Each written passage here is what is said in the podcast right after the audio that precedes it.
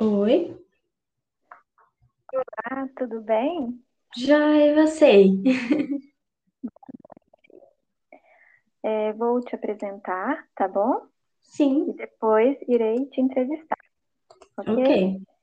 Olá, pessoal. Hoje, dia 4 de setembro, estarei entrevistando a gestora ambiental Mirtile Teixeira Caldas. Ela é formada pela UNA de Barro Preto e reside na cidade de Belo Horizonte, Minas Gerais. Boa noite. Vou chamar você de Mi, conforme, né, você é mais conhecida, ok? ok. Boa noite. Pessoal, hoje iremos abordar o tema reciclagem. A minha primeira perguntinha, Mi, é o que te chama mais atenção na área de reciclagem? Se puder exemplificar, Sim. é com você. Então, é, eu me chama muita atenção as, é, como as coisas podem voltar a ser utilizadas, é, sendo mesmo contendo o mesmo formato ou sendo um pouco diferente. Ou é, exemplo de você é, simplesmente pegar uma garrafa PET e tirar e, e, e ir tirando linhas por linhas até virar uma e fazer passar por um processo e virar uma vassoura, como é, você fazer um upcycle é, mudando, por exemplo, pegando um- uma boneca que quebrou, você cola ela, mas ao mesmo tempo você vai transformar ela em outra coisa para poder reutilizar. Não, por falar em é, upcycle, que fala? Upcycle. Ah, sim. Você poderia é, explicar para o nosso público o que é? Então, o upcycle, ele é um. Você vai reutilizar o, o produto com o mesmo formato, só que sem. é, só que mudando a função dele. Mais ou menos isso. Entendeu?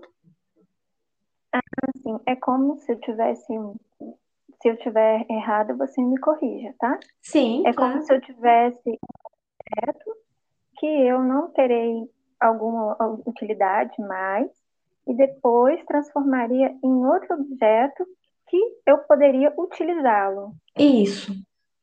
Não, Exemplo, eu tenho um- uma garrafa, mas essa garrafa eu não vou utilizar ela mais. Mas com a mesma estrutura, eu vou pegar ela, eu vou cortar ela em dois pedaços e vou utilizar como é, um vaso de planta, por exemplo.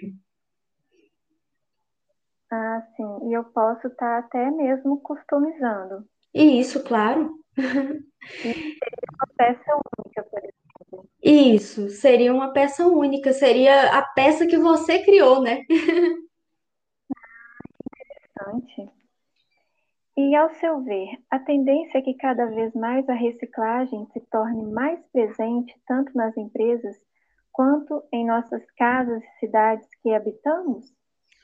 Ó, é, eu acho que sim, é porque a gente gera muito, né, resíduo, é, e a gente não, a gente acaba que a gente utiliza muita coisa que tem muita, muita embalagem, né, e a gente, vamos dizer, entre aspas, a gente joga fora, mas a gente acaba não jogando fora, porque aquele resíduo vai para algum lugar. Então, acho que, né, para a gente poder tentar ajudar o meio ambiente, a gente tem que fazer isso. A gente tem que ir reciclando cada vez mais. E ter em mente que é, o lixo, como se diz, não é lixo. Tudo pode ser reutilizado. Sim, Você concorda? claro, concordo. Muitas coisas são reutilizáveis. Tem coisas que ainda não, não podemos dizer que possa ser reutilizada.